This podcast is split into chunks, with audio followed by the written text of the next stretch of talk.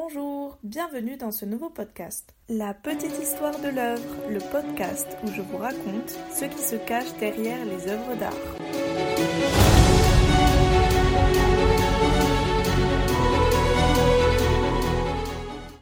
Aujourd'hui, nous allons parler de l'histoire qui se cache derrière l'œuvre Judith décapitant Holoferne. Vous pouvez désormais consulter cette œuvre ainsi que toutes celles des autres épisodes sur le compte Instagram de La petite histoire de l'œuvre qui porte le même nom. Il s'agit de deux peintures à l'huile sur toile qui représentent deux versions d'une même scène réalisée par Artemisia Gentileschi entre 1612 et 1620. Car cette scène biblique fait écho au vécu de l'artiste et vous allez comprendre pourquoi. Cette histoire commence en 1612 lorsque Artemisia Gentileschi est âgée de seulement 17 ans. Nous sommes au début de l'époque baroque italienne à Rome.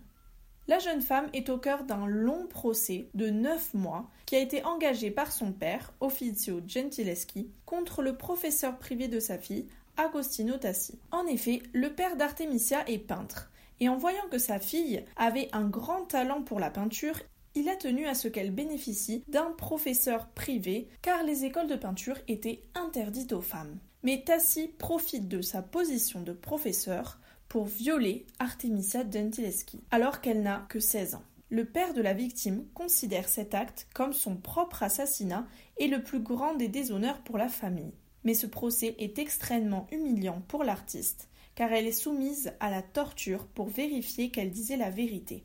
En plus, Tassi engage des témoins pour démentir les accusations.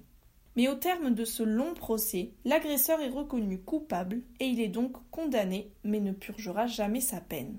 Même pendant cette période traumatisante pour Gentileschi, elle ne cesse de peindre. Et c'est à cette époque qu'elle réalise la première version de Judith décapitant Holoferne.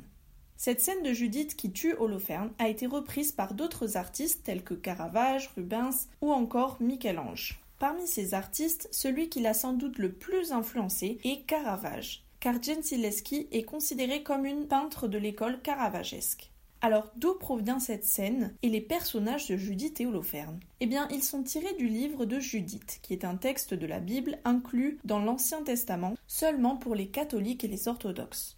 Il raconte l'histoire de Judith, pour défendre sa ville se rend chez les troupes assyriennes qui assiègent la ville et dont le général de guerre est Holoferne.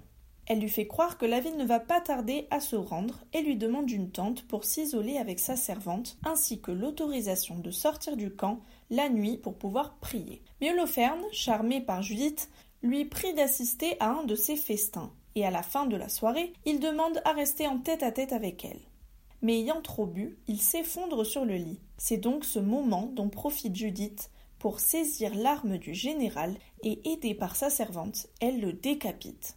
Elle met ensuite la tête de dans un sac et regagne la ville victorieuse pour exhiber la tête de l'assaillant décapité. C'est donc cette scène d'extrême violence commise par deux femmes que Gentileschi décide de peindre dans sa première version pendant la période de son procès.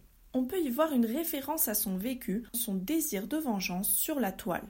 D'ailleurs, les traits de ressemblent à ceux de Tassi et la chambre peinte est telle qu'elle l'a décrite pendant le procès, là où s'est produit le viol. De plus, les deux femmes ont une expression de détermination sur le visage et une impassibilité féroce, comme le décrit l'historien de l'art Roberto Longhi dans son essai qui attira pour la première fois l'attention sur la carrière de Gentileschi. Après le procès, elle se marie sous la pression de son père à un peintre et quitte Rome pour Florence. C'est là-bas qu'elle connaît réellement le succès et s'intègre dans les sphères artistiques et influentes, ce qui est un réel défi pour une femme artiste. Elle y rencontre d'ailleurs le physicien Galilée, avec qui elle entretient pendant longtemps une correspondance. Elle est la première femme qui réussit à intégrer l'Académie de dessin. Elle travaille pour le duc Cosme de Médicis à la cour.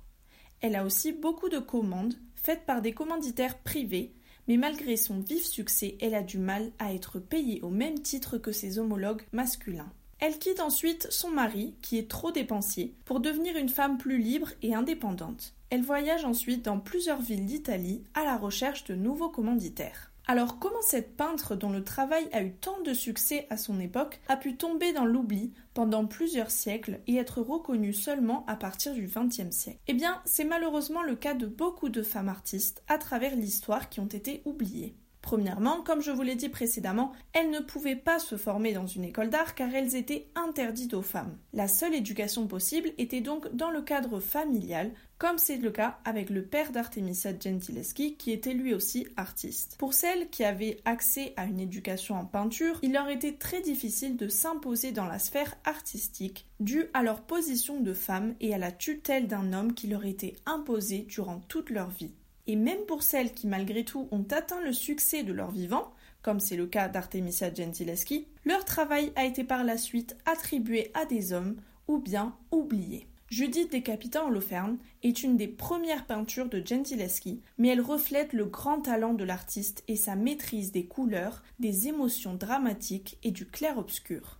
Cette œuvre nous montre aussi son intérêt pour les héroïnes mythologiques, bibliques et historiques car en plus de Judith, elle a également peint Danaé, Suzanne, Cléopâtre ou Sainte Catherine d'Alexandrie. Elle transmet donc une rare vision pour l'époque de l'histoire à travers les femmes. Et aujourd'hui, Artemisia Gentileschi est enfin reconnue comme une des artistes les plus talentueuses de la peinture baroque.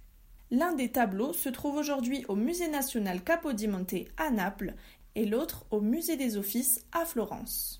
J'espère que ce podcast vous a plu et on se retrouve au prochain épisode.